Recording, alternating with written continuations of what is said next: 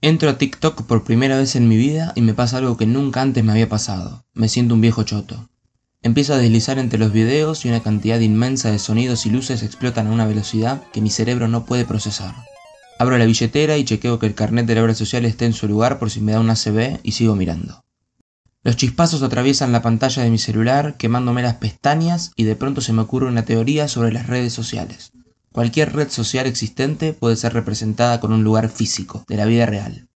Por ejemplo, TikTok es un recreo en un colegio secundario. Los adolescentes pasan corriendo a toda velocidad, riéndose de chistes que no dan risa si tenés más de 20 años. Nosotros, los más grandes, somos una profesora de historia aburrida que le pusieron una chincha en el asiento y no entiende muy bien qué carajo está pasando porque está medicada hasta la médula. Facebook es una reunión de egresados del secundario a la que no sabemos por qué fuimos, pero estamos ahí y miramos todo lo que pasa, intentando fingir que no estamos ahí. Una compañera muestra fotos de sus dos hijos, mientras otro cuenta que su hijo juega muy bien al fútbol y un tercero nos enrostra en la cara que hizo un máster en no sé qué poronga. Nosotros estamos ahí, rogando que no nos pregunten qué hacemos hoy en día. La que era linda en el secundario y ahora no, intenta levantarse el que antes era feo y ahora es un Adonis. Da un poco de asco ver eso, pero el morbo nos gana y miramos igual. Al final terminan dándose en secreto, a eso de las 2 de la mañana, cuando todos ya cerramos sesión y dejamos el lugar. Twitter es una orgía cargada de odio donde todo el mundo participa porque sí. Aprovecho y abro la app para ver qué pasa. Un tipo pide trabajar porque le está pasando mal y abajo unos lo putean. Tiene 3 me gusta y un retweet. Uno tuitea sobre política y abajo uno le responde que es un cuca y otro al pasar le grita macrista. Raúl de Monte Chingolo le responde un tuit a Sol Pérez. Le dice que es una mujer hermosa y le invita a tomar un café. Su foto de perfil es un tanto dudosa, y la Sol Pérez a la que le respondió no es Sol Pérez, sino una cuenta fake con 23 seguidores.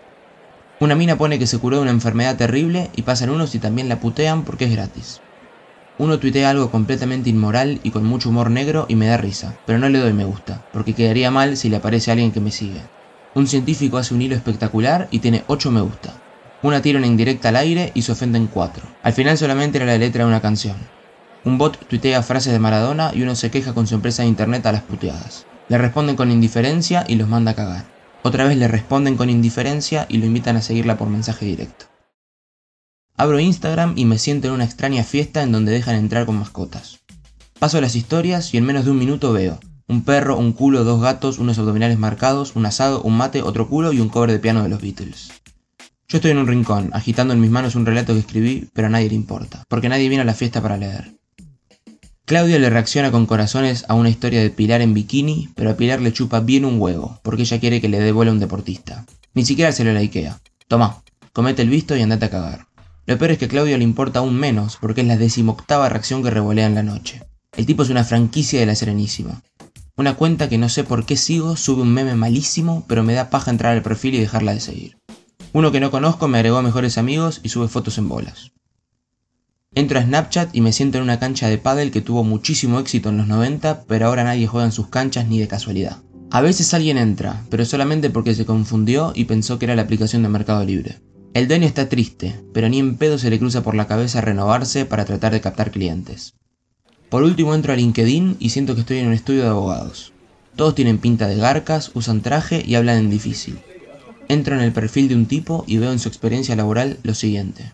Elaboración, preparación y despacho de carne en conjunto con el producto de la mezcla del polvo resultante de la molienda del trigo en conjunto con agua y sal y diferentes vegetales. En realidad lo que quiso decir es que trabajó dos meses en una cadena de hamburguesas y se dedicaba a preparar pedidos. Sueldo el celular y lo dejo en la mesa, agotado de toda la información que recibí. Cuando me quiero dar cuenta, estoy nuevamente en las redes sociales, puteándome con un desconocido en Twitter. Le digo que se le nota kilómetros que es un peronista adoctrinado sin cerebro. Entro a su perfil y en su biografía leo, 100% macrista, anticucas.